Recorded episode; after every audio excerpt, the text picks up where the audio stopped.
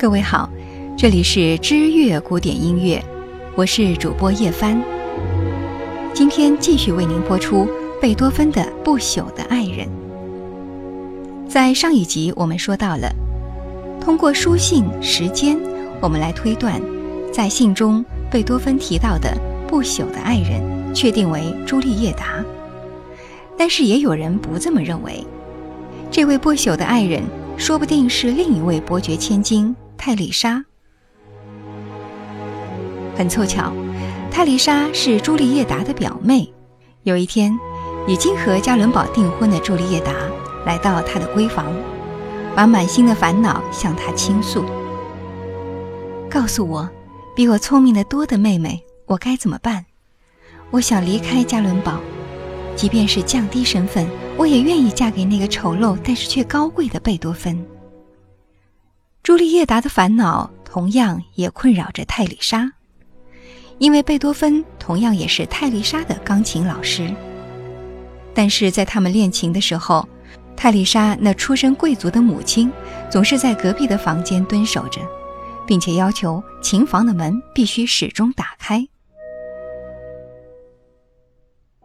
这位贵族千金同样被训诫，不允许爱上贫穷的音乐家。那是一件不光彩的事。在某一个寒风凛冽的冬日，贝多芬来授课，泰丽莎的弹奏总不能达到贝多芬的要求。这一次，老师再一次怒火中烧，穿着单衣就夺门而出。泰丽莎则不顾身份地拿起老师的大衣追了出去。这种有失身份的举动，自然免不了母亲的一顿苛责。不过，少女的心事往往就是这么叛逆，这反而成了一针催化剂，更加萌发了她对这位身世不幸的音乐家的爱。泰丽莎究竟比贝多芬小多少岁，很难考证。不过她是朱丽叶达的表妹，如此看来，她与贝多芬的年龄差距不可能小于十七岁。而且这个姑娘比贝多芬多活了三十年。从她的口述书籍中，你可以找到这样一段文字记载：他们之间二人曾经达成过秘密盟约，只要贝多芬找到稳定的工作，泰丽莎就嫁给他。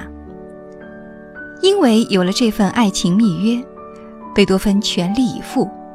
可是四年过去了，当贝多芬再一次提起这件事，泰丽莎却食言了。她写道：“正是因为他如此强烈的要求我嫁给他，所以我选择拒绝。其实，真正的原因是他害怕贝多芬的火爆脾气。”在泰丽莎留下的书信中写道：“当时能够拒绝他是一件多么明智的抉择。想想，一旦我们结婚了，在这份婚姻中……”夹杂着我对他的恐惧，那对他对我都是难以承受的折磨。四年的婚约就此打上了终止号。这四年间，贝多芬给泰丽莎的所有信件都被退回，但其中夹着的麦菊花却被留了下来。泰丽莎用绸缎将花朵捆扎起来，珍藏了一辈子。而泰丽莎在最后的日子里，把这些麦菊花瓣做成了枕头。在死神降临的那一刻，她枕着麦菊花瓣的枕头，平静地离去了。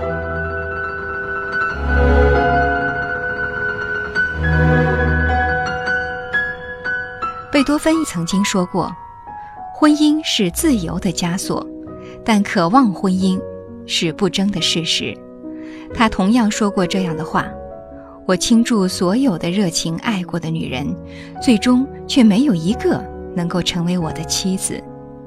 有时候我会觉得，这或许是一种幸运。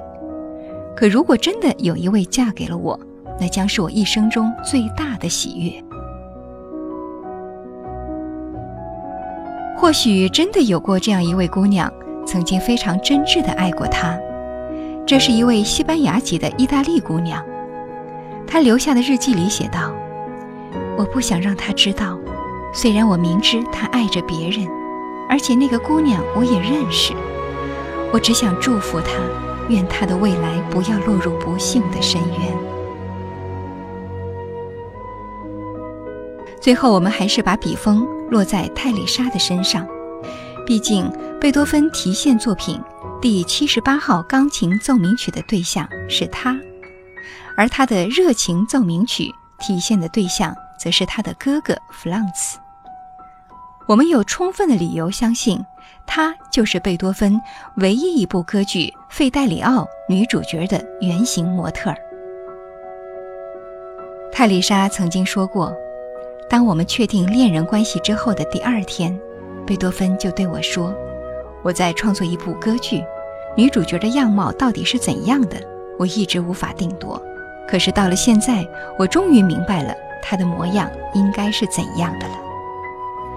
今天，如果你去波恩贝多芬的纪念馆，依然能够看到墙上的那幅泰丽莎的画像。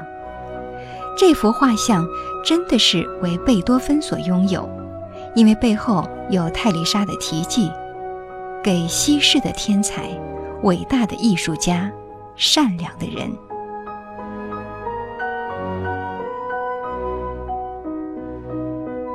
各位听友，贝多芬的爱情故事《不朽的爱人》到这里全部播完了。这里是知乐古典音乐，我是主播叶帆，感谢收听。